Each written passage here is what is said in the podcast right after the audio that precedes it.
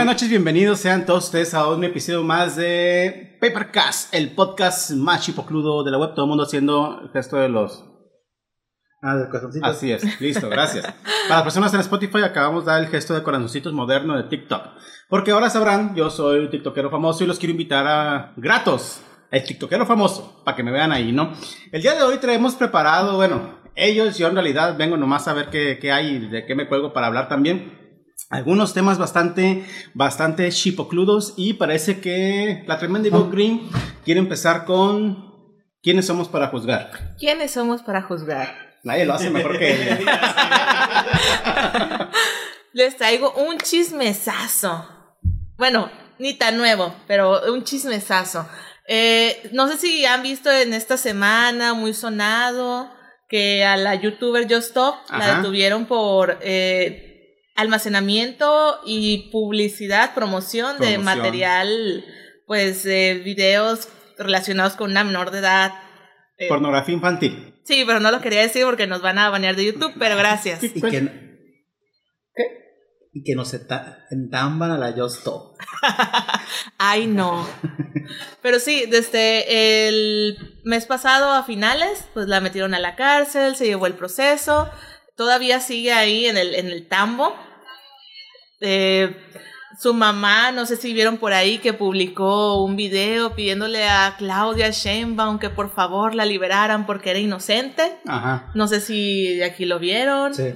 Yo, yo, no, yo no vi esa parte de la noticia, lo de la, la mamá que estás mencionando, pero como yo hasta que no salió la noticia esta, de que esta youtuber, Just Stop, había sido eh, encarcelada por los motivos que ya se mencionaron, ni sabía que existía. O sea, la verdad no entraba dentro de mi pequeño mundito de gaming cine. Y me puse a investigar bastante también sobre, sobre eso. Una de las cosas que más me llama la atención no es tanto el caso, porque para mí desde, desde una perspectiva jurídica es como que muy obvio del por qué la están eh, eh, iniciando el proceso judicial en contra de ella, ¿no? Para no mencionar eso de que la embotaron, embotellaron, o cómo se llama, la, la encarcelaron. Este, lo que me llama la atención es que hay mucha gente que todavía eh, apoye, aun cuando en su propio canal de YouTube ella reconoce tener en posesión el material. Bueno, en su momento le, lo admitió, de hecho lo compartió, lo promovió, eh, solamente que YouTube, eh, ella mostró en su celular, se alcanzan a ver, de hecho son una de las pruebas que la, la chava esta tiene en contra de ella, que en el video mostró el celular con el video. eh, y se alcanzaba a ver claramente, o sea, el video. Entonces YouTube le dijo, sabes que tu video contiene desnudos, ella lo edita y lo vuelve a subir, ahora sin, sin esas eh, fotografías en su celular. Lo tomaron como evidencia. Claro, ella cuando explotó la bomba eh, a principios del año, bajó el video, lo borró por completo, quiso borrar video, quiso borrar tweets, El, el Eh, video de YouTube. Sí, el video de YouTube. Sí, Todo lo que la Cualquier evidencia. cualquier evidencia que pudieran agarrar en su contra lo borró, pero claro, ya ya lo tenían eh, pues, bien guardado la, la chava que la acusó. Sí. Yo tampoco la conocía, yo no consumo ese tipo de contenido, pero hace tiempo, me parece aproximadamente dos o tres años, ella se volvió famosa otra vez eh, a nivel popular porque la apodaron Lady Sabritones. O sea, ok. o sea, esta, esta youtuber ya trae arrastrando bastante polémica desde hace, yo creo que desde que creó su canal, ¿no? Ok. Ella y su hermano son personas bastante O problemáticas. sea, la fama que obtuvieron fue a partir como otras personas, tanto artistas como youtubers, como influencers, a partir de generar eh, Escándalo. escándalos y controversias, Sí. entonces, ¿no? Sí, Eso nos falta a nosotros. Me voy a quitar la camisa aquí en vivo para generar el escándalo. Por favor, no. Hay que tratármela a la gente, al público, para que nos vean más, ¿no? Eh, pero sí, desde el chisme que les traigo es que eh, pues se presentaron las pruebas en contra de ella, sus abogados no pudieron mm, decir más allá que ella estaba ejerciendo su derecho a la libertad de expresión, que ella era una persona que se dedicaba a hacer periodismo, entre comillas, o sea, Nah. a hablar sobre, sobre temas populares y desde pues, la la chava que la acusó ya llevaba todas las evidencias, di- eh, dieron la orden de que ella se mantuviera todavía presa en, en- Preventiva. en prisión preventiva, claro, hasta que vuelva a tener otra audiencia para ya darle la sentencia. Solamente que, como les comentaba al principio del, del video, su mamá agarró su canal de YouTube para pedir a las autoridades y pedir a Claudia Sheinbaum que por favor la ayudaran. Y eh, Claudia Sheinbaum ya respondió. ¿Qui- ¿Quién es, perdona mi ignorancia, pero quién es Claudia? Es Es la, la, eh, la jefa de gobierno de Ciudad Sí, de México. jefa Ah, de ok. gobierno de Ciudad de México, eh, ya le respondió. No dijo que la iba a apoyar, pero en pocas palabras dijo que eh, había otras maneras de llevar su proceso, eh, o sea, su proceso podía ser llevado de otras formas, no nada más con prisión preventiva. Fue lo que ella comentó, o sea, a- para mí es un, a lo mejor la ayudamos, a lo mejor no, pero eh, en lo personal yo consideraría que mejor esté en prisión preventiva, porque son personas que si bien no son millonarias, pues sí tienen la, pues la facilidad como para irse a otro lado, escapar, esconderse. Son judíos, entonces Tenía- Ok. Sí, perdón, chiste racista. Sí, no, no. pero eh, sí, sí se podría complicar si es liberada, sobre todo por eh, la- el, el tipo de persona que es. Comenta aquí Héctor Ajá. Almaral. Yo siempre está metida en polémicas. Empezó con un contenido cómico, pero cuando empezó a dar su humilde opinión, todo se fue al carajo. Sí, y dando su opinión es como llegó la- hasta la cárcel. Espérense, espérense. Raúl Emilio Gil dio 100 estrellitas. Muchísimas Ah, gracias, gracias, Raúl. No lo había Raúl. visto. Te queremos, Raúl, te queremos. ya sabes que de todo corazón siempre te agradezco ese enorme apoyo que nos has, que nos has brindado. Oye, a mí sí me pareció muy interesante este caso eh, de esta youtuber. Principalmente porque creo que llega en un tiempo donde el asunto de la cancelación, todo este tipo de cosas, que no entra aquí, pero que se puede prestar para una malinterpretación de que fue cancelación, aunque en realidad es un delito lo que ella comete. Este, me ha tocado ver otros videos de otras personas acusando a otros eh, youtubers de que también hablaron del caso de esta señorita que está presentando la denuncia y de que también mostraron y la, la difamaron en sus respectivos canales. La verdad, he visto como dos o tres este, videos de dos o tres youtubers distintos y no recuerdo sus nombres, ¿no? Yo, yo también he visto y me parecería, pues, me imagino que estos youtubers ya están borrando todo lo relacionado Sí, con ese caso, de lo Todo que pudieron haber hablado para protegerse, pero si pues la, la afectada quiere demandar está en todo su derecho. Hablando de material ilícito que se comparte, pues ahorita en México, ya en todo México está la ley Olimpia que prohíbe Ah, sí. compartir material sexual de otra persona sin su consentimiento. No la. Y ya hay dos, me parece que dos youtubers que también se van a ir al bote o quieren hacer el proceso de mandarlos a la cárcel. Una es Lisbeth Rodríguez, que... Ah, sí, claro, sí, sí, cierto. Sí, Sí, la, la de otra- eh, Atrapando Infieles. Sí, le va a dar boom. Y Sí, el otro es Rix. No, no, es- ese está en otro- eh, de hecho ahorita iba a tocar el tema de Rix, pero no es. Rix, Uh. él ya está en la cárcel. Eh, el otro me parece que es Zorrito Youtubero. Eh, así se llama, así se llama, yo sé, da mucha risa. Ay, A ver si Eli puede, puede ponerlo ahí para chismes, que ¿no? vean. Sí, él habla sobre chismes. Ahí ¿Es lo va a poner Eli en la, en la tele y van a entender youtubero? por qué se llama zorrito youtubero. Pero, ok. eh, ¿quién creen que los está demandando? No, sé quién, quién. Juan de Dios Pantoja A el zorrito youtuber. y a Lisbeth Rodríguez. Es por el video de un supuesto affair que tuvo Juan de Dios Pantoja con una menor de edad hace no sé qué tantos años. Exactamente. Exactamente. de eso, ¿no? Porque se filtraron supuestos videos. Sí, no, Sí. Alejandro lo hizo el propio Juan de Dios Pantoja y la Kimberly Loaiza. Sí, porque iba a decir Kimberly G, J, no sé cómo más se llaman ahora. Y bueno, ¿yo por qué estoy hablando de esto? No, es que sí fue muy sonado en su momento. en su momento, de- sí. eh, Li- eh, esta Lisbeth Rodríguez encontró el video, no sé cómo, creo que no mencionó cómo lo consiguió, pero se lo pasó a Kimberly para que se enterara de la infidelidad que tuvo. Y la Kimberly, en vez de decir, ay, muchas gracias, Lisbeth Rodríguez, qué bueno que me preveniste de, de que mi esposo me engañó, eh, pues ella se puso al lado de Juan de Dios Pantoja, obviamente, este, como buena mujer mexicana defendiendo a su pareja infiel, y ahora quieren hacer este proceso de mandarla por compartir, pues, Pero la está demandando Juan de Dios. Juan de a- Dios, a Lisbeth A Lisbeth. y a Zorrito Youtubero. ¿Y el zorrito que entra en todo este show? Me parece que él también compartió el video. A por andar de metiche, pues. Ajá. Lo que sí. pasa es que él es de youtuber como de chismes, ¿no? Creo que sí, me parece que sí, es O sea, solamente básicamente de chismes. nosotros ahorita. Ajá. Sí. Sí. Eh, pero parece que no va a proceder porque la ley Olimpia no estaba vigente en ese momento. Pero ya está vigente ahorita, ¿no? Cuando se está procediendo con la Eh, demanda. sí, quieren, van a intentar a ver si pueden demandarla, pero lo más probable es que no puedan porque en ese momento no estaba vigente la ley Ay, Olimpia. pero es una estupidez. O sea, que si, si alguien eh, asesina a otra persona y todavía no estaba vigente que sea ilegal, no, no podemos hacer nada. Es que lo asesinó antes de que fuera que legal, fuera ilegal ilegal. asesinar. Pues es que sí, así funciona la ley. Pues, eh, pues es una pendejada. Pues sí, pero así Sí. funciona la ley. Pero por eso se establecen las leyes, precisamente, por Ajá. cosas que pasaron y que no se pudieron castigar, digamos, de ninguna manera, pues por eso se implementan nuevas leyes.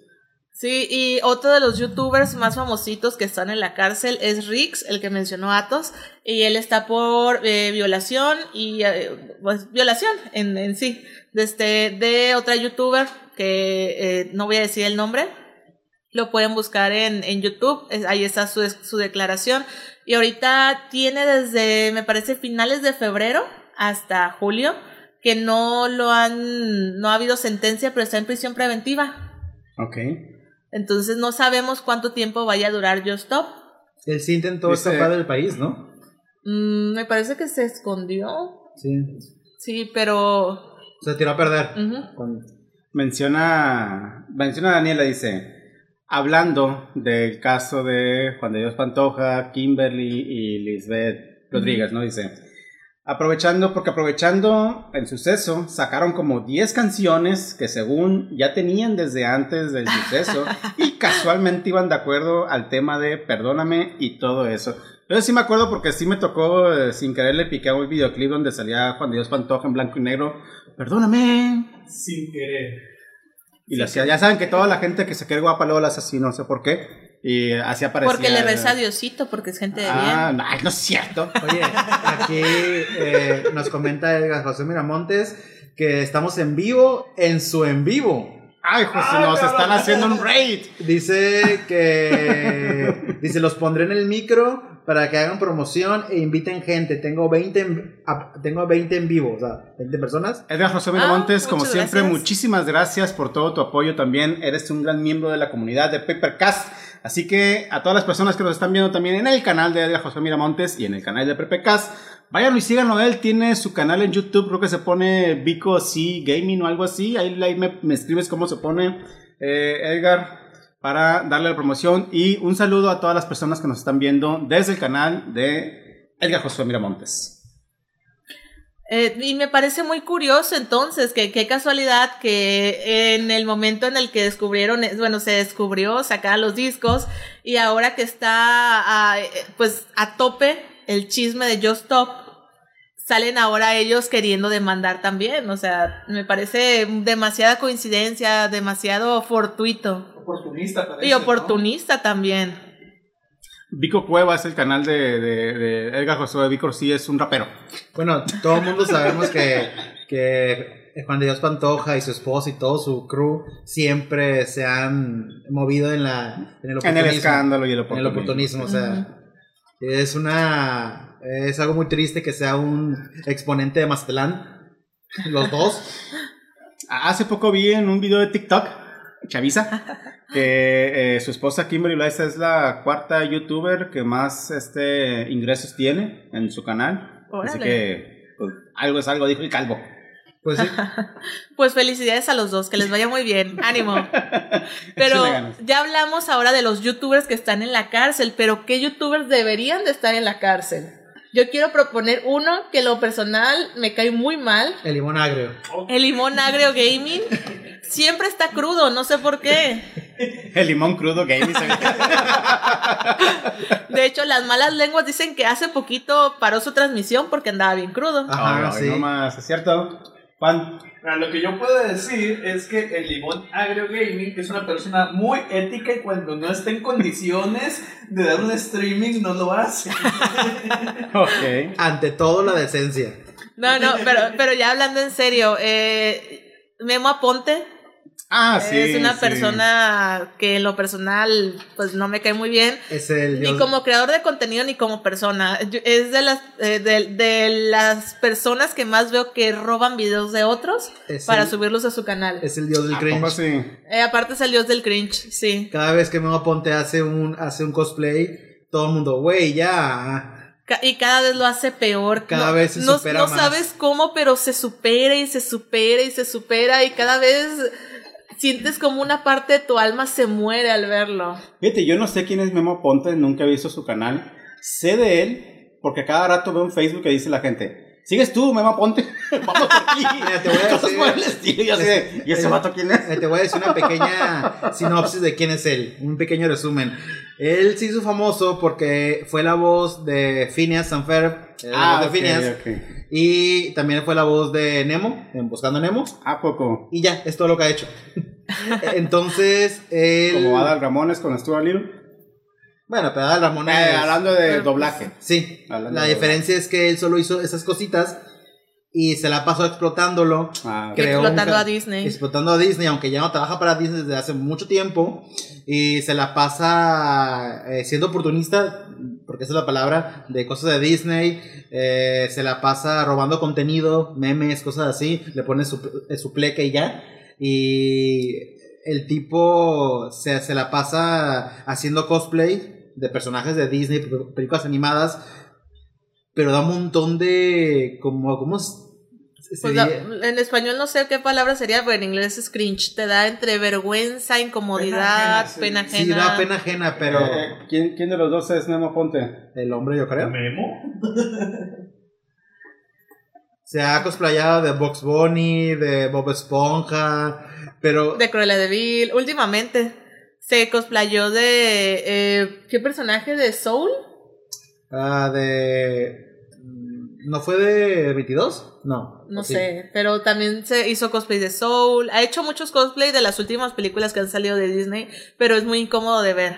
Pero bueno, la razón por la que debería estar en la cárcel no es porque sea incómodo. Si fuera así, todos en No, este ya bote.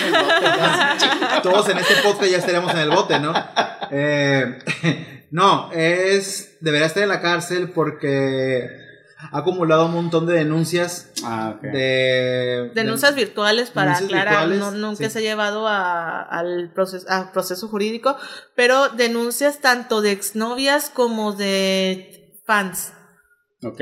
Y fans menores de edad desde 14 hasta 17, 18 años. O sea, menores de edad. Todos son menores de edad.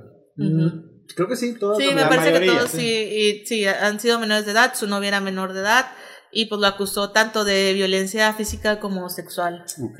Y están con pruebas en Twitter, en mensajes, pero pues no lo han hecho público. O sea, y yo creo que. Público lo hicieron. Bueno, sí, no lo han llevado al Ministerio Público.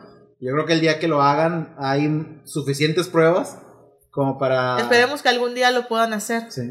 que sean, pues que, que tomen valor y que puedan hacerlo. Ok. Ujú.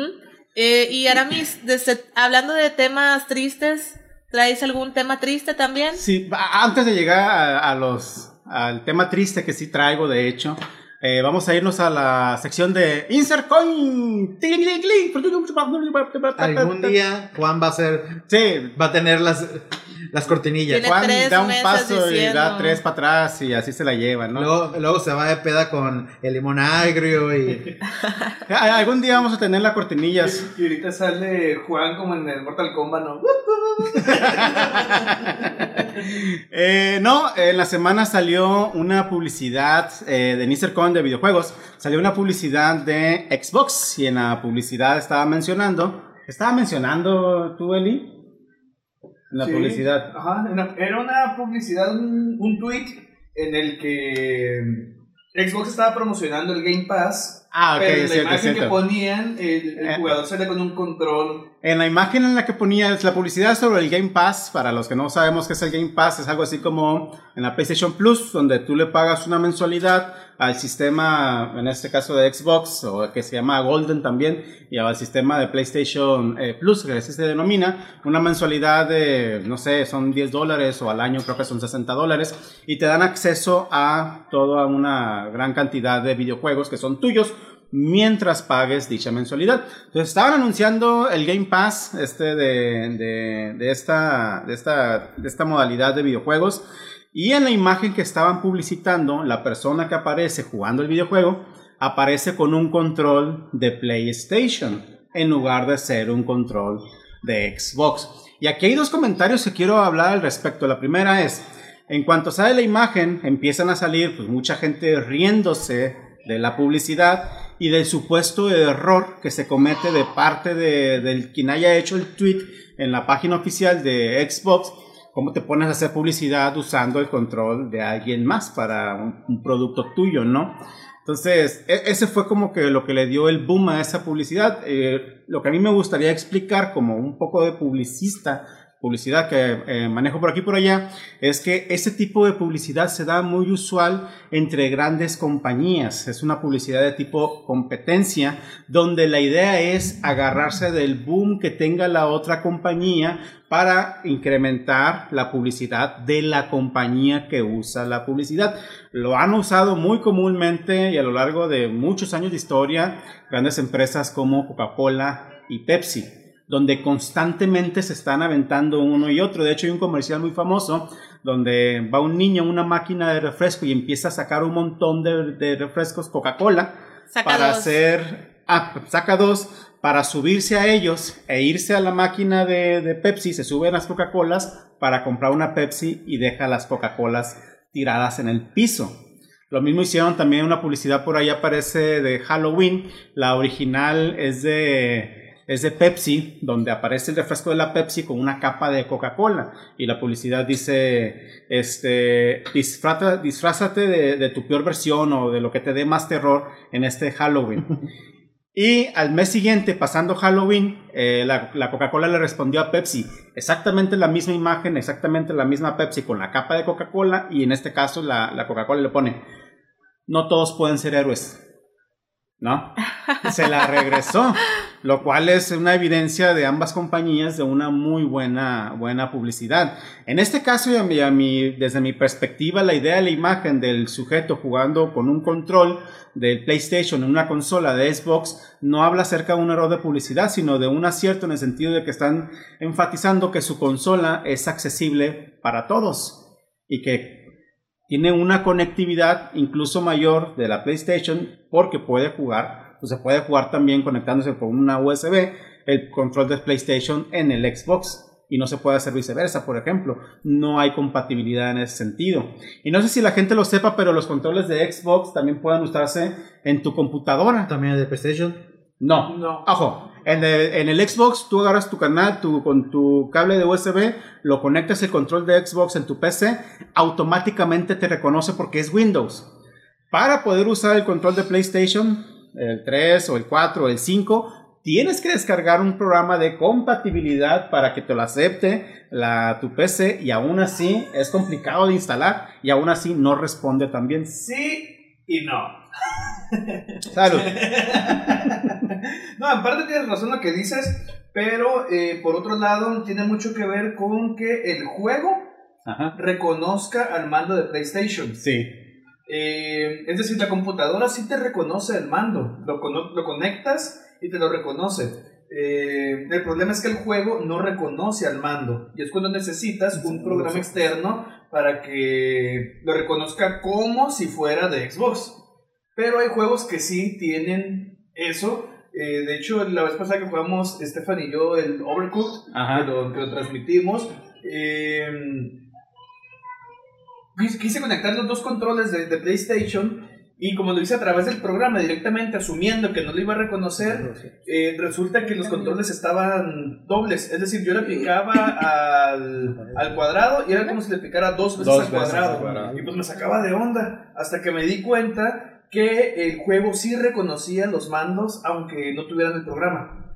Nada más que no funcionan parte- correctamente. Ajá, en parte tienes razón, pero tiene mucho que ver con que el juego los reconozca. Mm. Pero yo no sabía que con Xbox puedes jugar con controles de PlayStation. Hasta donde yo sé, sí, porque Xbox tiene configurado el Xbox como si fuera una PC y con un Windows instalado. Y básicamente cualquier control que tú le puedas este, conectar debería de aceptártelo el Xbox. No, no sabía eso. ¿no? Entonces, hay una compatibilidad ahí y hay una... em, tratan como de presentar esta imagen los de Xbox de que son la mejor consola. Que técnicamente lo son. Su consola sí es más, es más potente que las demás que hay ahorita en el mercado, hablando de las nuevas este, eh, versiones o la nueva generación. Pero la gente sigue prefiriendo otras marcas. Entonces creo que por ahí va enfocado un poco el asunto de- del Xbox. Ahora, esa publicidad, eh, si pueden, bien puede convertirse rápidamente en un meme o llamar mucho la atención, también puede salir el tiro por la culata, ¿no? Entonces, y volverse en su contra, pero eso solamente el tiempo lo dirá. Hasta aquí Insert Coin. Bien. Creo que es el insert coin más corto de la Sí, historia. es el más cortito de la historia. Lo que pasa es que para Paper Cast en Chill, imagínense un intro bien chingón de cine. Este, traemos por ahí varios, varios comentarios, ¿no? Sobre series y películas. Pero antes de eso, pasemos a las noticias tristes de la semana. Eh, pongan música triste, por favor. Violín, ahí al fondo. Gracias, Juan. Ah, gracias. Eh, fallecieron dos personas esta semana, obviamente han fallecido pues, un titipuchal de personas con el coronavirus, pero hay dos que tienen que ver con la farándula de cine y televisión. El, pri- el primero de ellos que quiero mencionar falleció Robert Downey Sr., el padre del actor Robert Downey Jr. Falleció creo que el miércoles de esta semana, hace dos o tres días, no estoy seguro del día, eh, según el De- propio actor falleció por edad y falleció con mucha tranquilidad en su cama, así que por ese aspecto no hay tanto problema.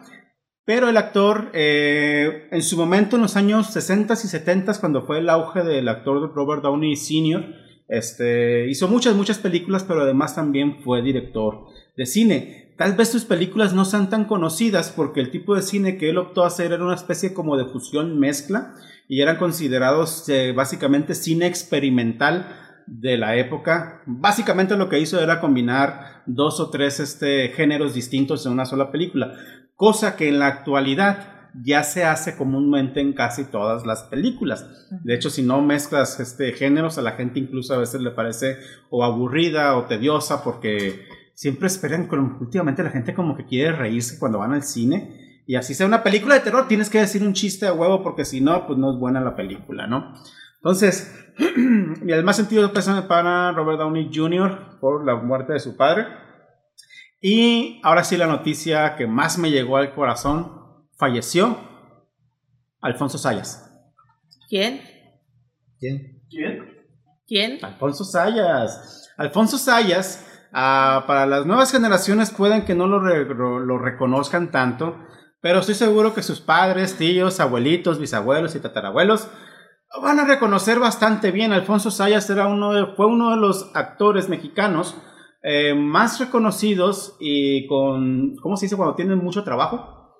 Con más trabajo. Carrera. una carrera abundante en el cine, eh, específicamente en el peor cine que se ha hecho en México. Ay, no, pues wow.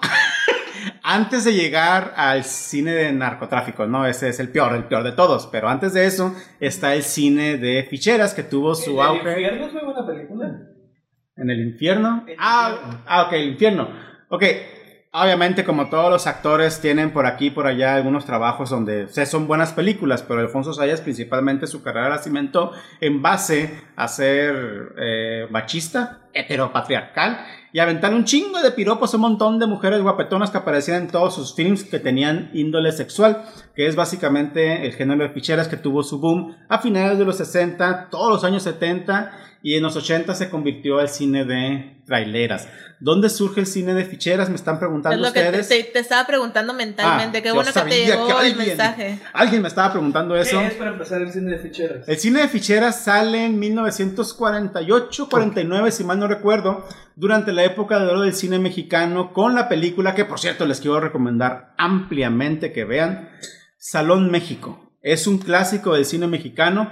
Y esta película habla de una mujer que sin más posibilidades en la vida decide irse a trabajar a lo que hoy conoceríamos como un burdel. Pero en aquel entonces eran más que, más que nada shows musicales eh, de chicas o de mujeres con escasa ropa. Y bueno, que también existía la prostitución en estos lugares. Y las personas, como en cualquier casino, el hombre que llegaba tenía que ir a la taquilla, pagaba 100 pesos y te daban fichas a cambio y esas fichas tú se las dabas a las mujeres señoritas. De ahí el índole o la palabra ficheras, que era como se le conocía en aquel entonces en México, como las maquinitas. O sea, en, ese entonces casi no se usaba billete. No se usaba el billete, se usaba como transacción las fichas. Eso era en la vida real y fue una proyección que se pasó al cine mexicano. Pues es como, luego, se les conoció también como taloneras, ¿no? Eso es más adelante, porque, pero es básicamente la misma función de los talones o de las fichas, pero originalmente eran las fichas.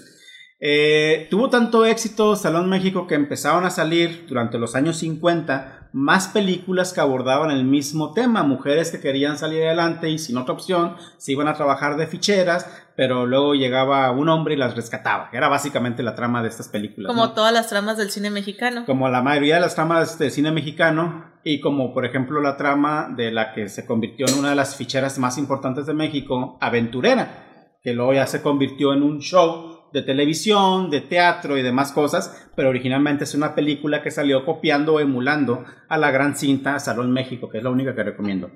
Para no hacerse los más largos, eh, México y los mexicanos somos muy afán de deformar todo lo bueno que hacemos y empezaron a abusar tanto del asunto de la sexualidad, de la mujer, este, ¿cómo se llama? Sumisa, sexy. Ay, ponme por favor en pantalla a Alfonso Sayas. La neta, el vato estaba muy feo. Y las mujeres que le ponían siempre eran este diosas, esculturales, afrodisíacas, ¿no? Este, muy, muy guapas. Hay una película que yo me acuerdo, es la única película que vi de él completa porque mi padre, enseñándome lo que era el cine de ficheras, me dijo, vas a ver esta película aunque no te guste. Pues ahí estoy, ¿no? Al vato le regalan un perfume afrodisíaco. Entonces cada que se lo pone, pues las mujeres se le echan encima como si fueran mapaches con pan bimbo ahí en la, en la playa, ¿no? Y la película trata de que el hombre pues empieza a tener lo que tenga que tener con cada una de ellas y al principio jajaja, jujuju, y ya después no puede con tantas mujeres. Esa es la trama. Wow. Sí, esa es la trama de una de las peores películas del cine de ficheras de los años 70 y 80. Mira, si te sentir mejor, mi abuelo era fan del cine de ficheras y tenía una colección vasta en la casa. Yo llegué a ver algunas ya pues como a los 15 años, ya estaba un poquito más grande y pues era mujer y como que no veían mal mal entre comillas que yo viera esas películas porque al fin y al cabo salían puras viejas bichis y yo era mujer, ¿no? Claro, no había problema. Entonces, entonces la, vi algún par con, con mis abuelos y no te perdías de mucho, todas las tramas son parecidas. exactamente las eh, Son hombres feos, gordos y la mayoría son pobres que de alguna manera se hacen ricos y luego conquistan a estas mujeres. Pues y la, trama de siempre, no es la trama de tu amigo que va al table y quiere sacar la tabulera de trabajar. es que durante los años 70s y 80s, literal, era casi el 90% de la producción fílmica en México, el cine de ficheras. Entonces, no había mucho para dónde moverse y escoger. Por eso es que todos nuestros padres o abuelos les gustaba el cine ese, o es el único cine que conocían porque de que pasaban en el canal 12 al mediodía, los domingos, justo despuesito de ver eh, Viruti Capulina y todas las películas de, de Cantinflas y Tintán, que no pasaban cine, de ficheras salvó al cine, al cine en México. Lo, salvó durante el proceso de transformación de entre los años 50, 60 y 70, pero lo hundió hacia los años 80. Fue la nueva, eh, la nueva ola del cine mexicano la que en realidad salvó a la producción fílmica. Eso empezó con la cinta de Alfonso Cuarón, por cierto, su ópera prima, Solo con tu pareja. Pero eso lo vamos a dejar para otra plática. ¿Estás diciendo que la época del cine pitero de oro, si mal no recuerdo, nos sí, por ahí la primera o segundo episodio, eh, salvó el cine mexicano en los 2000 fue lo que lo inició. De hecho, todavía en los años 90 continuaron con el asunto de la mezcla entre películas con tonos sexuales, pero con tintes cómicos La única diferencia entre la cine ficheras y la nueva ola de cine mexicano es que la nueva ola de cine mexicano tenía buenos actores con buena producción. Tienen una película de fichera de evolucionada, A ver. Sexo, Pudor y Lágrimas. Básicamente es, es este, este juego de parejas donde tiene que ver la sexualidad, donde tiene que ver este, eh, la, ¿cómo se llama? Bigamia, monogamia, no me acuerdo cuál es la palabra, y donde tiene todos los elementos de cine de ficheras menos las fichas, pero es básicamente... eh, Solo cambia la ambientación. nada ¿no? más Pero cambia la mismo, ambientación sí. y contexto, pero la Que- y estructura que tenía más narrativa... producción. eh, sí, es completamente... eh, Sí, mucho porque el más cine de ficheras era o sea, lo más barato de lo barato de lo barato.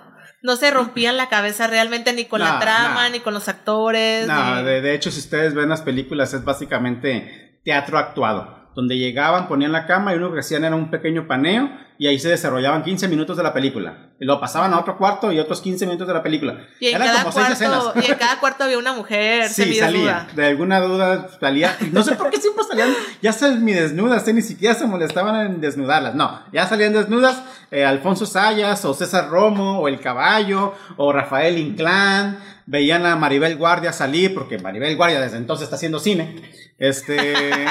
No, y sí, sí es verdad. Era básicamente eso. eh, No, es que no estoy diciendo De hecho, hay una película muy buena que me mostraron mis abuelos donde sale Maribel Guardia y pelea contra el chupacabras. Ay, cabrón. Ella y un detective intentan atrapar al chupacabras. Mira, tú puedes ver en el rostro de Maribel Guardia cómo fue evolucionando el, eh, ¿cómo se llama? La definición digital en México. Amarilla, verdosa, muy brillante, alta definición, Full HK, Full, full HD, 4K, etcétera, ¿no? Maribel Guardia como que se quedó atrapada en el tiempo, ¿no? Porque bien podría haber una película actual ahorita que hiciera una película con ella contemporánea y yo pienso que seguiría siendo cine de ficheras. es una crítica. Maribel Guardia está más guapa ahorita que cuando eh, tenía bueno salía ahí. 20 años. No, pues sí, porque ahorita tiene tele. como 50 operaciones, o sea, no manches. Bueno, eh, ya para terminar con Alfonso Sayas, sí participó en algunas buenas películas, probablemente donde la mayoría de las personas o de la chaviza actual lo puede reconocer, es del videoclip Parásito de Molotov. Eres un, para, un parásito, te digo, güey, ya, ya, tranquilo, man. Es el personaje principal de ese, de ese videoclip, que creo que ahorita lo Juan está lo está, poniendo lo está en poniendo ahí, pantalla. lo que pueden ver ya. Este, él es este Alfonso Sayas, que en paz descanse, era. México era, Alfonso Sayas, ha perdido a uno de los máximos exponentes de la peor época del cine mexicano. Que descanse en paz. Pero bueno, cambiando a cosas que sí son buenas. Que se importan. No, pues para mi abuela importaban, ¿eh? O sea, sí, sí, mi abuela sí, Hay muchas abuelitas que acaban de perder a su novio. no ¿Qué? creo. Pero ¿cómo no? sé. Sí. en gustos hay gacho. para todos. Pues bueno, pero si mi abuela estuviera vivo, te, te abofetearía en la yo cara. conocí abuelitas que les gustaba Chabelo. Ah, que en creo que a todos nos gusta para Chabelo. entrevistarlas. Ya no tengo ninguna abuelita con vida, pero con mucho gusto. A hacer una ouija.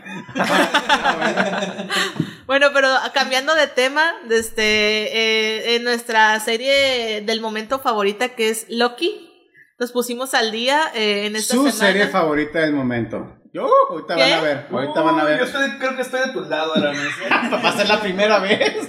Aquí va- van a llover putazos. A ver, ey, ey, ey. Dice la persona que le, que le encantó WandaVision.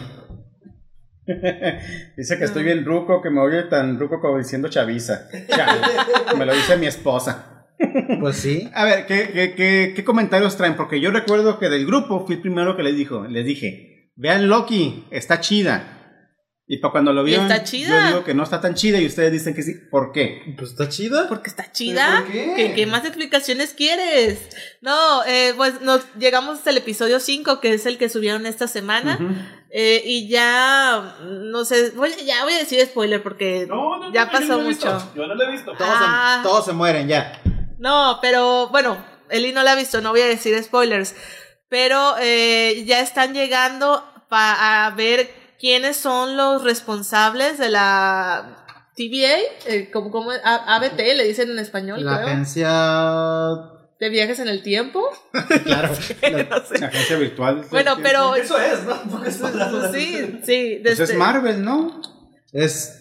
Bueno, es. o sea, la, la compañía, pues. Ya continúa, perdón. ¿Qué? Pues sí. En- eso, por favor. En los episodios anteriores descubrimos otros Lokis. Ajá. Ya se está. Están dando un poquito más. a- a, pues. No desarrollando, pero sí dando a conocer el multiverso, que es lo que a mí me está gustando de la serie. Y han salido varios Lokis. De hecho, aproximadamente salen, yo creo que unos 20 Lokis diferentes. ¿Qué, qué- Ah, qué que está mandando los- saludos Ah. a Atos. Ah, mamor, te mandan saludos. Dice, hermoso mi crush, Atos Franco. Qué simbólico que igual leyera eso. ¿eh? Sí.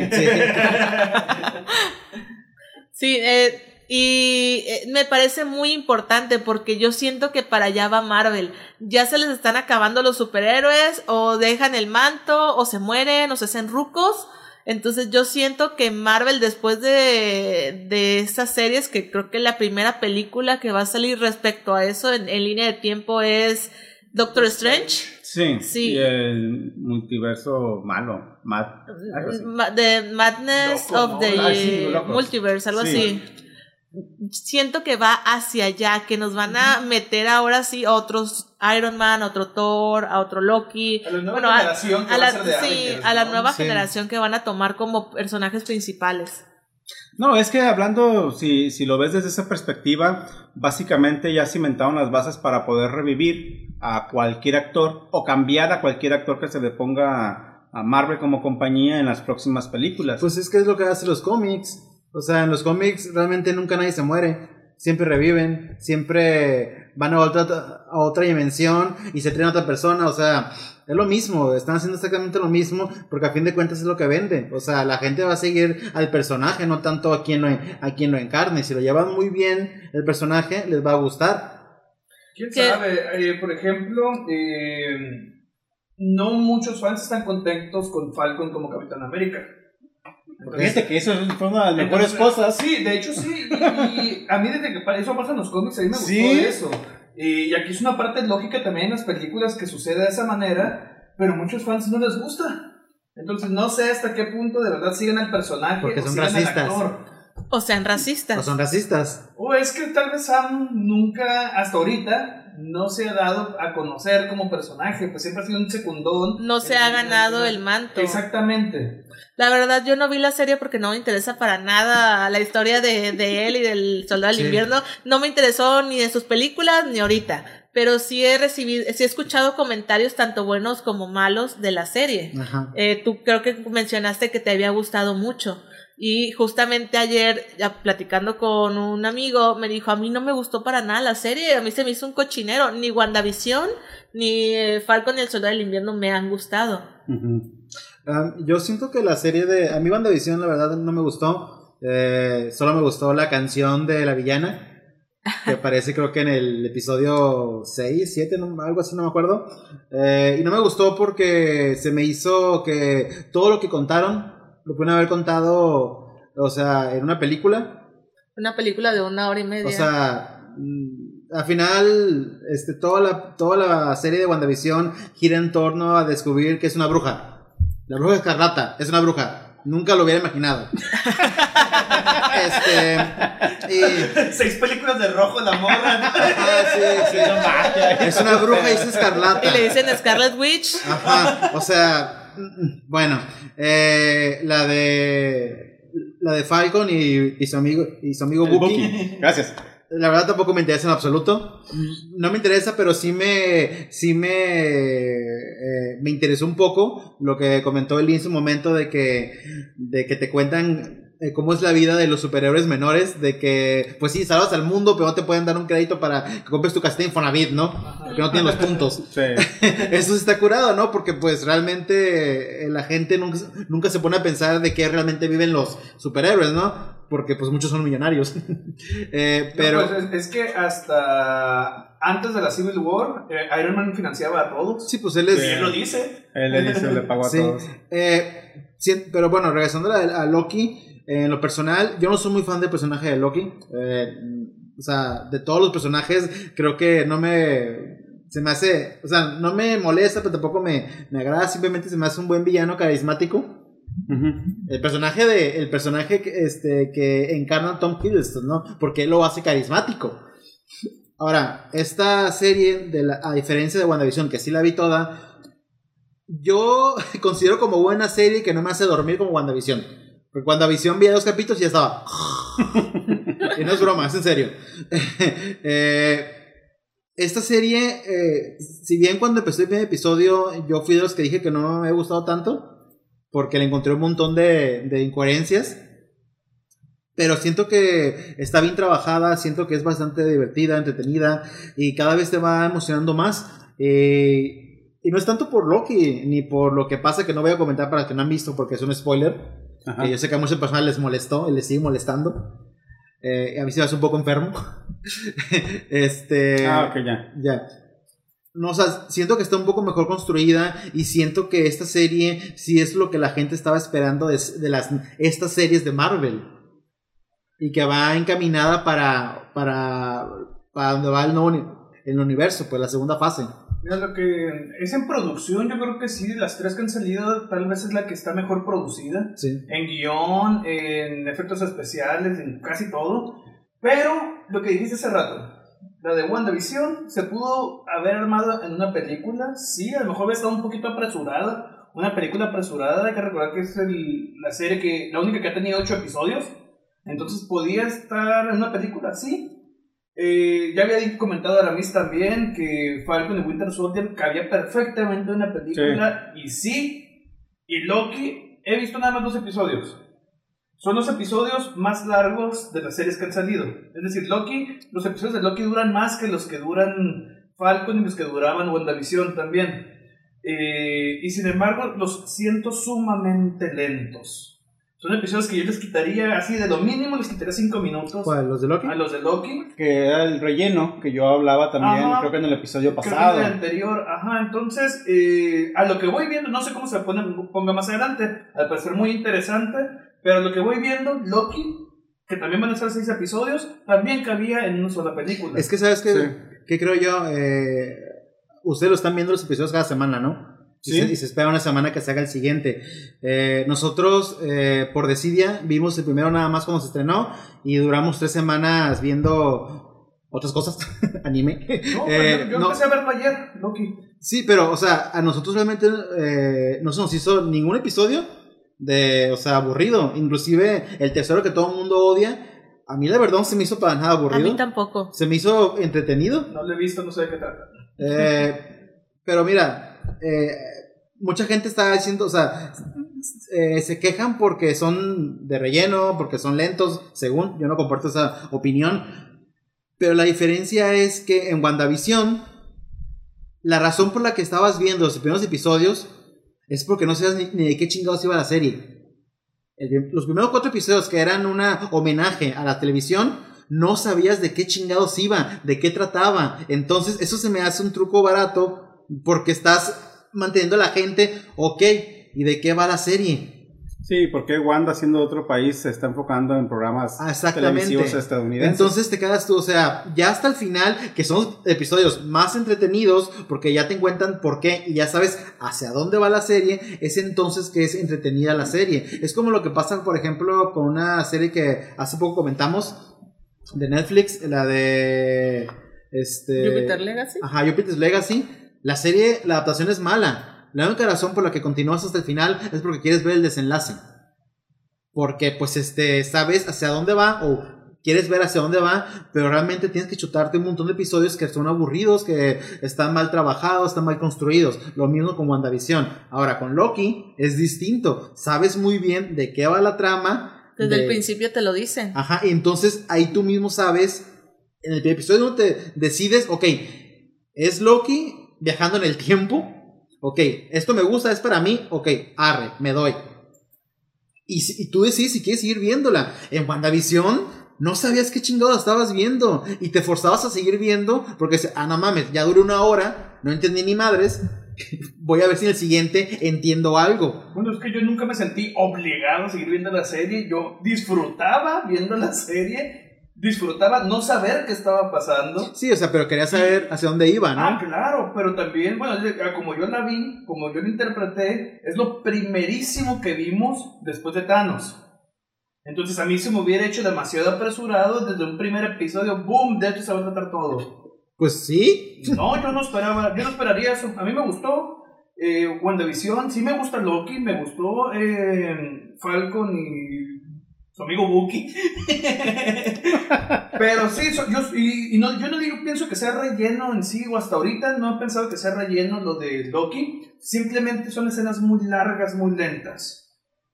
Mucho guaraguara. Fíjate que es, ahí es, no sé, cuando... A mí me pasó eso en el primer episodio. Se me hizo eh, eh, escenas largas y, había muchas incoherencias que pues en todas las películas de series y películas de viaje del tiempo las hay, ¿no? Este, ahora no sé si me terminé, me terminó, este, terminé comprando la serie que le dejé de ver esas, esas eh, esta lentitud porque ya no las vi. O sea, realmente los siguientes episodios, porque vimos, vimos el 2, 3 y 4 en una sentada. Sí. O sea, 3 horas este, de, de... Pero en realidad fue como... Bueno, sí. Una hora 20 porque los capítulos dice que dura 40 minutos, pero 10 son de intro y 15 son de créditos, así que nomás duran como 20 minutos. Disney Plus es una horrible plataforma, digital, sí. Mejoren eso, por favor, Disney. Mejoren eso. Y yo pensaba que HBO era horrible. Tiene todo el dinero del mundo y no quiere mejorar su interfaz. ¿Sabes? Es una de las cosas que más me cae gorda de, Disney Plus. ¿No te parece algo tan sencillo? ¿Ver el siguiente episodio? No. No, no, te puedo aparecer. Terminan los créditos y ya no puedes ver el siguiente episodio. Tienes que salirte, volver a entrar y buscar el episodio y poner. Sí. sí. Bueno, eh, ¿tiene algo más que decir? Sí, yo sí. Eh, hay una cosa que quiero mencionar sobre que, bueno, a mí sí me gustó el Falcón y el Buki. No, no me gustó que el, enemigo no fuera nadie conocido. Era pues una chava. No, no, no fue nadie en realidad. Es una chava, loco, no digas eso en frente de la gente. Eh, no me gustó que no fuera un enemigo conocido. En, por ejemplo, en WandaVision tengo entendida que la enemiga pues, es una de las enemigas más famosas de, de la pues, propia... Es su maestra, de hecho. Scarlet Witch, o sea, está cimentado en algún cómic. Y con Nación de va Loki, pues ya ahí por ahí en internet estábamos comentando eh, en el, aquí en el, en el estudio antes de entrar a la grabación, este, que hay varios por ahí teorías fandom de quién puede ser, que si es la persona que dicen va, puede estar interesante. Eh, Loki sí me gustó, hay muchos altibajos para mí con esa serie, eh, tiene cosas muy muy buenas, tiene cosas muy muy malas, eh, empezando por el montón de relleno que a veces se siente y se lo hace ser un poquito más pesado de lo que debería de ser, y tiene mucho fanservice, cosa que no tuvo, por ejemplo, el Book y el Falcón. era buena serie, trabajaban muchas cosas muy bien, pero nunca creo ninguna de las tres series habían presentado tanto fanservice de cosas extraídas tanto de los cómics, tanto de las películas, en este universo que te está presentando en Loki en los últimos. Pues, pero pues es que aquí iban a sacar de Falcon y el Soldado del Invierno de Easter eggs, de no, cosas pues que, cosas, por que ejemplo, la gente dijera, no manches, mira eso, pudieron haber sacado o sea, no. cosas, del Capitán cosas de Capitán América, pero del cosas Capitán de Iron América, Man, no de ellos. cosas de la película de eh, Black Widow que va a salir, Pero de otros, no Bueno, de eh, ellos. Es que eh, Falcon and the Winter Soldier es prácticamente un Capitán América 4. Sí, Es que yo creo que- sido. Yo creo que no lo hacían porque le iban a quitar ese completo protagonista a, a ellos. A ellos, O sea, ponías O sea, cualquier yo- cosa y, o sea, a la gente realmente no le interesa ni Bucky, ni, ni Falcon. Detallitos, por ejemplo, cuando llegan al mercado negro en alguna ciudad que es Madrid, pero no es Madrid. ¿Lo dices porque el- Falcon es en negro? el- el- no, no, por Dios santo. Este, a lo mejor en el mercado negro fallece Iron Man y ya salieron a la venta los eh, generadores de energía que él usa. Y alguno por ahí en la venta hubiera estado ¿Y por qué eso era un Easter egg? bueno, a lo que voy es, eh, lo que no me gusta de todas estas series. eh, nunca me ha gustado que eh, te obliguen a consumir más productos para entender lo que viene en las películas. Sí, sí. Una cosa para mí es el universo de la televisión y otra cosa para mí es el universo del cine. Ya lo hicieron con Star Wars. En Star Wars, después de episodio 2 para episodio 3 de las precuelas, sacaron una serie de televisión, una caricatura que pasaron en Cartoon Network, si mal no recuerdo. Y yo me enteré hasta después. Para cuando ya llega Star Wars episodio 3 y aparece el capitán, el general Grievous, todo tosigoso y este robot, toda la película pretendió que yo supiera quién chingado era ese vato. Nunca me enteré de quién era, de dónde era, por qué fregados traía los sables, Yo- yo de dónde, que quién se le va a poner enseñó. peor eso, después del éxito de Mandalorian y Sí. todo eso, se va a poner peor. Y ahora lo están haciendo Marvel. Marvel está esperando que para poder entender si es que van a aplicar el multiverso en Spider-Man, la 3, si es que es verdad que Doctor Strange, de Madness of no sé qué madres, the multiverse. eh, Multiverse también va a aplicar eso porque va a aparecer Spider-Man o no sé quién fregado vaya a aparecer ahí. Este, debemos de ver todas estas series este, que están bajo una plataforma que si no es bien, no es tan cara, de hecho es medio baratona, tampoco es tan accesible para toda la gente. Entonces, si yo no tengo la plataforma y no, no me interesó ver las series, me están obligando a verlas para poder consumir las siguientes películas, si no, no voy a entender qué está pasando. Yo me estoy adelantando a los hechos, obviamente me estoy adelantando porque las películas no se han estrenado, me estoy adelantando que va a suceder lo que ha pasado en otras sagas, que no entiendes ciertas dinámicas, ciertos personajes, quién es cuál, porque no viste lo que debió haber aparecido en la televisión. Cuando tú haces una adaptación proveniente de algún libro, de algún cómic, uno espera que en esa adaptación, en este caso hablando de cine, aparezca todo lo que tenga que ver para que tú entiendas de qué carajo se está hablando en la película. Entonces, si por ejemplo eh, en la fase 4, que por cierto, ayer me tocó ver una publicación de que parecía más o menos seria y hablaba precisamente de Kevin Feige hablando de la fase 4 y hablando de los superhéroes que van a aparecer en la fase 4, que son los que estamos viendo ahorita y otros que se van a agregar, como por ejemplo esta información eh, que ahorita está pululando internet de que Hugh Jackman va a aparecer otra vez como Wolverine en alguna nueva película de, de, de este de Marvel porque subió dos fotografías en dos días distintos. La primera fotografía que sube es su garra, brazo, antebrazo, mejor dicho, de un fanfiction. Está hecho por un fan. Es completamente negra con unas venas como rojas y las garras. La Y la subió, la compartió Hugh Jackman, le gustó. Y la siguiente fotografía que comparte los días es una de él junto a Kevin Feige.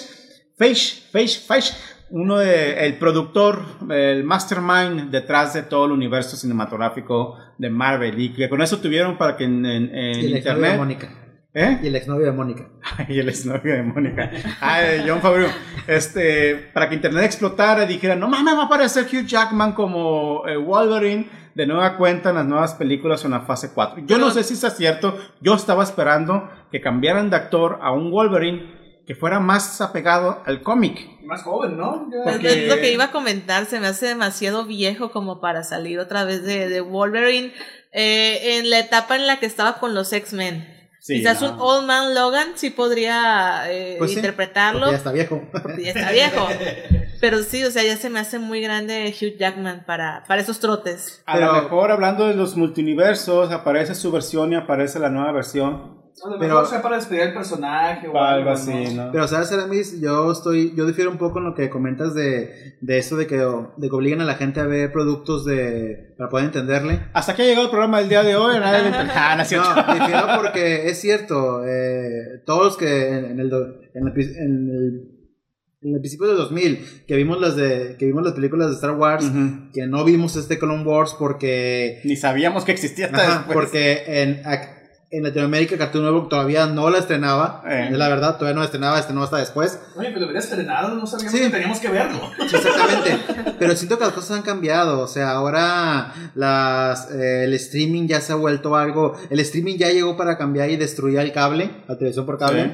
Ya nadie ve la- el cable, la verdad. Eh, entonces. Y eh, sí, te estamos hablando a ti, megacable. entonces siento que, que, que ya no es tan así como lo mencionas. O sea, la gente y por redes sociales este, van, a, van a ver esas series no porque eh, es- tengan que verlo, simplemente porque es algo más de los personajes que ellos vieron en las películas y ahora van a sacarlas en estas series que están en Netflix, están en Disney Plus. Entonces, pues se van a ir para allá la gente. O sea, ya es algo más orgánico. O sea, antes, pues igual y sí, ¿no? Pero ahora es más orgánico. Además, ten en cuenta que Disney le está tirando, siempre su target es Estados Unidos, y los- el primer mundo. Y ellos tienen hasta cinco. Ajá, o sea, la gente pobre de, de México y, y de, pues, de México para abajo están en Cuevana, ¿no? Consiguiendo las cosas. Eso es neta, eso es neta. O sea, eh, y aún así ellos están buscándolo. Yo siento que por esa parte ya no va tan por ese lado. Pues ojalá que yo esté equivocado. A, lo que voy es que eh, siento que la compañía no debería de obligar a ver dos productos eh, de manera independiente para entender ambos, sino Bueno, que no los no- productos no sean coherentes. No han salido películas, no sabemos cómo va a salir la película de Doctor Strange, Sí. si va a ser necesario haber visto eh, WandaVision, si va a ser necesario haber visto Loki o Pues las es- tres series. Pues no yo creo Pues- que no, porque por ejemplo yo no vi la de Capitán América 2, me parece, cuando de hecho cuando presentan al soldado del invierno. Que es la Sí. mejor de todas. de Yo no todas la vi, no la he visto hasta el momento, pude entender perfectamente bien todas las demás Ah, películas. pero eh, no existía Disney Plus, no existían las series. Eso es lo que está diciendo Aramis, que aparentemente va para allá todo el asunto, pues No- de no que a huevo tengas que ver las series. No, yo no yo creo. no creo, yo no creo. Disney va, a lo mejor dentro de la misma película te va a dar un pequeño resumen o algo poco para que diga, ah, o sea, este personaje es de esta serie o está así por algo. Y además también seamos, seamos sinceros. La gente que va a ver las películas es fanática y obviamente ya vio la Sí. serie. Eso es lo que estaba pensando O sea, que Aramis dijo de que es no como- quiero ver todo este contenido. Yo sí lo quiero ver. Es como las series. Es, o sea, nadie que no sea fan de las películas o que las haya visto, vio las series. Y si no viste las películas, no le entendiste a las series porque tuviste que haber visto las películas. Yo lo veo más que nada como una continuación hacia dónde va. Y como ahorita el streaming está, este, parece ser que el COVID hizo que, eh, hizo stonks con todas las, todas las, Sí. Plataformas. de las plataformas, pues simplemente una forma, o sea, no podíamos hacer películas porque no se puede hacer, pues vamos a hacer series. O vamos a hacer películas, pero vamos a cobrar 300 pesos en Disney para que las vean. Como la de Black Widow. Black Widow que ya se estrenó, me dicen, y cuesta 300 bolas. Sacazonapa en Zacastecas, sácate. Que bueno, O como Mulan, también han aplicado ya con las últimas películas que han salido de Disney, cobrar las 300 pesos, están más o menos casi siempre. Yo en lo personal no las consumo. que de hecho Mulan fue la película, ha sido la película, la película más pirateada de la historia de internet. Pues espérate, Black Widow. Yo creo que ya está en Cuevana, ¿no? Yo creo que ya está. Sí, Se seguramente. estrenó hoy, ¿no? La película, entonces yo creo que ya está. Las plataformas de streaming facilitan un montón. No, pero, pero- no, pero yo creo que no va a ser porque cuando salió la de Mulan, nadie sabía que eventualmente le iban a poner gratis. Es más, yo creo que está gratis en Esta- Pornhub. Lo más es que sí, pero este, pero ahora ya sabemos que te esperas un mes y ya Ya la ponen estar. gratis. En la de Mulan no, nadie sabía que le iban a poner gratis, entonces todo el mundo, entre ellos yo, la, la- la buscamos en, en esta, en la, En medios alternativos, sí. la buscamos en la bahía del pirata, La vaya, el pirata. Yo, que por cierto, hablando de, de Loki, yo quería comentar, eh, Realmente es una excusa para hablar de, de algo más que quiero decir, pero sí. Eh, hace poco los Simpson hicieron un especial Uy, me acordaba que íbamos a hablar de eso. de Loki, Es cierto, es cierto, que se llama eh, el Bart, el bueno y el Loki, algo así se llama. Sí. Este, la verdad es una mamá el, el corto. Dura, sí, se, supuestamente dura seis minutos, pero no, dura como dos y medio. Ajá. Ah, ok. Y pues la verdad el corto es simple y sencillamente eh, que a Loki lo mandan a la Tierra como un castigo y cae en, el, cae en la casa de los Simpson. Pero el corto es, o sea, es un... Básicamente casi casi un easter egg, ¿no? O sea, es una curiosidad. Sin embargo, lo que levantó más hype en Latinoamérica, es- principalmente en México, es que después de 16, después de 16 años regresó Humberto Vélez, Humberto Vélez, la voz original de Homero, y la voz de, de Lisa, Pati Acevedo, y la voz de Bart, y la voz de Barney. Entonces, Espérate, ¿habían cambiado todos esos? sí. Hasta ahorita. De hecho, cambiaron a Creo que todos. nada más había de Bart y de Homero, obviamente. Sí, eh, y de hecho a Bart no lo sentimos tan, tan drástico porque Sí. la voz de Bart era la primera voz que, bueno, fue, fue Pati Acevedo, la voz de Lisa, no, perdón, la voz de Bart, la original, fue la- una voz, luego entró la voz que está ahorita de, de Bart, que duró unas temporadas, y luego regresó otra vez la voz, pero son casi muy parecidas, por eso la gente no, No lo notó. No, no, total. Ajá, no fue tan drástico, pero pues sí no está. Entonces, eh, mucha gente que quisimos ver el, el corto, no lo vimos por la por Loki, porque es, de nuevo, es una mamada. O sea, no me puede importar menos ver a Loki dentro del mundo de los Simpsons, porque dura 7 minutos, menos 7 minutos. Dos y medio dura aproximadamente. Pero fue una eh, este un golpe de nostalgia volver a escuchar a, a el Homero con el que todos crecimos y el que nos gustaba otra vez. Y cuando yo lo estaba viendo, le decía a mi novia Ivonne, le decía que ojalá, que se me, hace, que se me hacía muy extraño que Disney eh, contratara otra vez a estos actores simplemente para un cortito. Se me Er- Era demasiado, eh, no exagerado, pero muy sospechoso. Sí, yo también ajá. le decía, es que yo no creo que sea en balde, en vano, que los hayan traído a todos de regreso. Le digo, Disney tiene todo el poder del mundo y todo el dinero del mundo como para decir, yo quiero que ahora las voces sean las originales y te callas, o sea, porque no, no sé si sea de dominio público, pero Humberto Vélez se ha dicho que a él lo vetaron de, Sí. de ser Homero.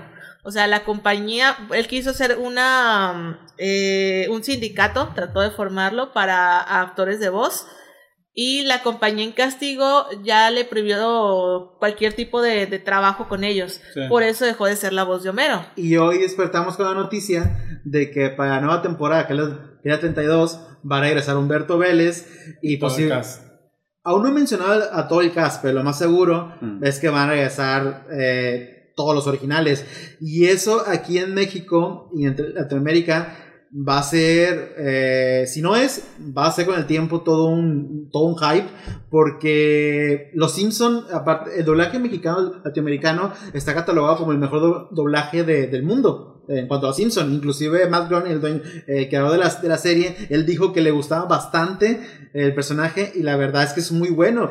Eh, un montón de las, de las bromas, las bromas clásicas que conocemos de los Simpsons lo crearon los actores de doblaje. Joyitas como a la grande le puse cuca. Sí, ese es Este, o sea, Humberto Vélez. o sea, in- inclusive gente que no les gusta los Simpsons la ubican. Sí. Entonces, Eh. este, o sea, eh, este fue Humberto Vélez y ahora que regresa otra vez este Disney, seguramente lo está haciendo para atraer a la gente que contrate Star Plus. claro. Que la verdad, ya que vi eso, eh, estoy así como de que. ¿Cómo le digo a mi prometida que quiero contratar a Star Plus? Entonces los Simpsons ya tampoco están en Disney Plus, ahora tienes que contratar la otra Sí filial. Todavía siguen en Star Plus, eh, Eh, en Disney en Plus. Disney Plus. Están, pero las últimas dos temporadas solamente. Las primeras que son las buenas, Ajá, o sea, sí. no están. Que bueno, Disney. Mira que Qué bueno. no, no me sorprende, bueno, me parece sorprendente que después de tantos años le devuelvan un personaje a un actor, ¿no? después de 16 años. Ajá, no, no, no especialmente a Humberto Vélez, pero a alguien que después de tantos años. Eh, pero lo que más me sorprende es que los Simpsons todavía existan, güey. Sí. Lo que pasa es que en Estados Oye, Unidos. son más de 16 años, Atos. Eh, no, 16 años. Son 16, ¿Estás pero seguro? que sí eran 16. Según Sí. yo, Humberto Vélez nada más duró 8 temporadas. No, ¿qué, duró 11. Ah, 11. Lo gracioso de esto, y que es un. No da. Bueno, No da. Pues así dice, así dice 16.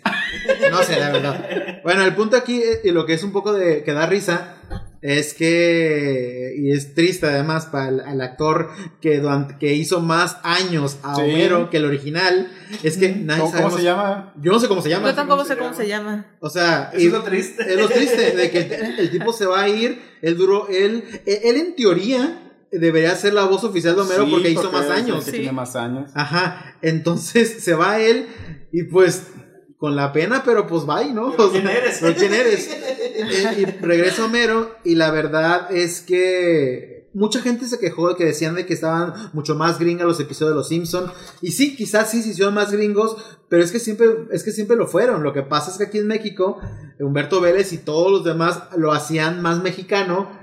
Lo hacían más curado las- los episodios, entonces lo hacían más entrañables. No, es Pero pues va, todavía Manuel falta. Espinosa se llama. Ah, ah, ok. Ah, ok. un gran trabajo de Víctor Manuel trabajo, sí. Sí, Espinosa. ¿eh? felicidades. Muchas felicidades. Este, entonces, Mamones son. Eh, yo lo dije en serio. Lo de despedir el vato, la neta, hizo lo suyo. ya bromas aparte, la verdad es que eh, todo el mundo lo odiamos cuando recién fue el cambio fantástico. sí. Pero pues te acostumbraste, yo Ya me acostumbré. agarró su propio ritmo y su propio estilo. Ajá, sí, sí, sí, claro. Yo Todo creo, silencio, bueno, es ¿cómo? que también a Humberto Vélez le daban esa flexibilidad. Ahorita son un poco más cerrados en eso y falta ver si va a ser lo mismo, porque no creo que Disney le dé tanto poder Ah, otra claro. vez al actor de doblaje. Bueno, quién sabe, ¿eh? Porque también Humberto Vélez a lo mejor se puso los moños y tenía ahí cierto poder de negociación para volver, ¿no? Sí, pues sí, así era la. Sí, es. Sí, porque ahorita los Simpson, la verdad, yo soy muy fan de los Simpsons, muy, muy fan. Pero ya las últimas temporadas, la verdad, ya no me, ya no me gustan. O sea, ya no los veo como antes. Pues o sea, antes me buscaba páginas alternativas para verlos. Pero pues, ya no, o sea, ya no fue lo Lo, mismo. lo que pasa es que, lo- bueno, los Simpsons ya tienen demasiado tiempo al aire. 32 años. No, 32 años. Ya casi le ganan a Chespirito y ya van rumbo a terminar como este, siempre en domingo. Que ya no lo pasan en domingo porque pues falleció. Este, siento yo que de las primeras 15 temporadas eran temáticas más universales que podían entender cualquier este, persona en cualquier ciudad del mundo, porque eran temáticas de familia, de problemas laborales, de como problemas ex- eh, existenciales, etcétera.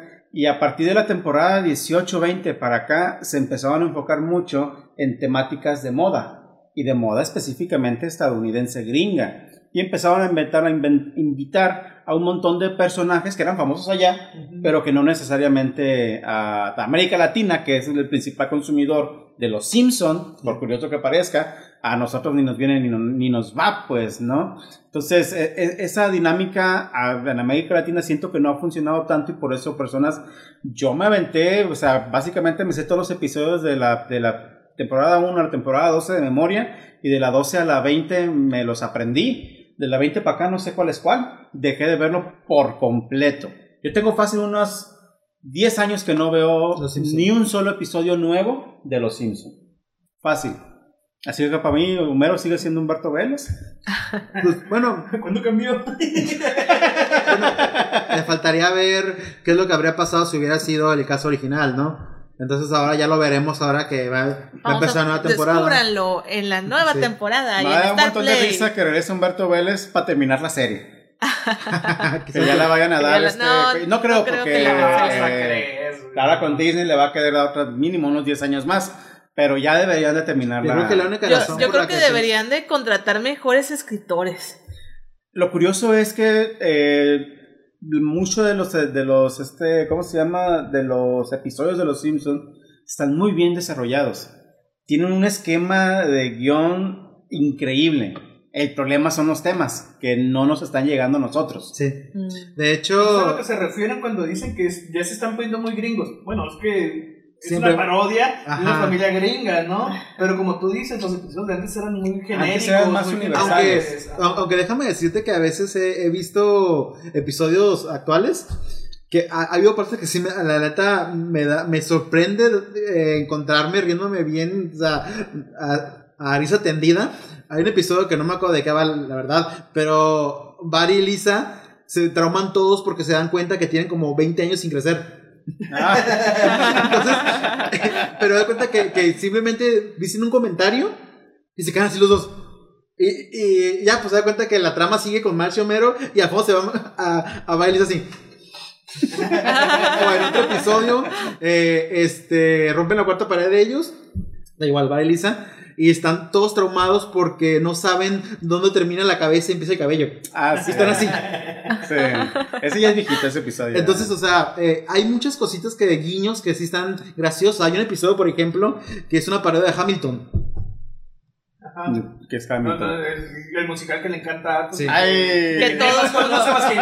Que todo el mundo debería de ver. Que todo el mundo conoce menos ustedes. Wow, Sí. no más. Está en Disney Plus. Disney lo compró. Díganme en comentarios si alguien más conoce a Hamilton. Ahí se va a saber. Ah, no, nomás ustedes conocen Hamilton. Bien, creo que ya es un buen momento para dar finiquito a este gran programa con muchos temas. Qué mala onda Alfonso Sayas, eh. La neta, yo sigo preocupado por el cine de ficheras actual. Mi abuelo Hay estaría que- muy hay que triste sí, si siguiera sí. vivo. Hay que, hay que seguirlo, hay que hacer una producción de cine de ficheras para que nos voten de todos lados. Bien, Nos vamos eh, a OnlyFans, no hay pedo. Amigas, amigos, compañeros, muchas gracias por acompañarnos en esta transmisión en vivo y muchas gracias a las personas que nos siguen escuchando en diferido por nuestros canales de YouTube y Spotify, que también nos pueden escuchar por allá. Eh, muchas gracias a Raúl Emilio Gil por todo su apoyo que siempre nos brinda y también muchas gracias a Edgar Josué Miramontes por ese pequeño raid que no sé si sigamos en vivo por allá, pero muy agradecido también con el apoyo que todos ustedes nos han estado brindando programa tras programa a casi, bueno, no casi, no estoy exagerando el año. Todavía le faltan como seis meses para el año. En noviembre. No, en noviembre. En noviembre. Como unos cuatro, Bueno. cinco meses más o menos. En, este, eh, en estos meses que llevamos, la verdad nos hemos sentido bastante bien con el público que tenemos, que nos ha estado apoyando y haciendo comentarios eh, bastante, bastante menos, ¿no? Eh, muchas gracias por acompañarnos, no olviden suscribirse, darle like, compartir, si es en YouTube, en Spotify, no sé qué pedo. Y aquí en Facebook, pues nomás dale like, chido. Y buenas noches, que tengan un fin de semana y hasta la próxima. Adiós.